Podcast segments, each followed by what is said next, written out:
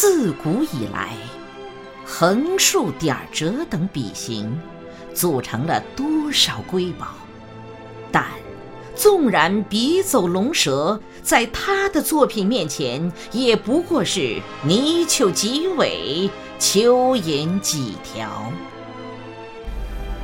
井冈山，云遮雾罩，是他笔下最高的一竖；最长的一横，则比秦始皇的长城还长，有两万五千里之遥。当他被北国风光所动的时候，便欣然命笔。既折潇洒自肆的笔锋，也折英雄不屈的腰。而他最喜欢的，大概要数中山风雨了。砚池里千帆竞发，碗底下百万狂飙。激情聚起时，画笔为剑，将莽昆仑裁成三截。他酷爱平等，不许。他太高，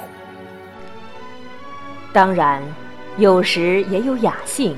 面对窗外雪落无声，银装素裹，他随意洒落几个墨点，点成点点梅花，在丛中笑。毫无疑问，他是那个时代最伟大的书法家。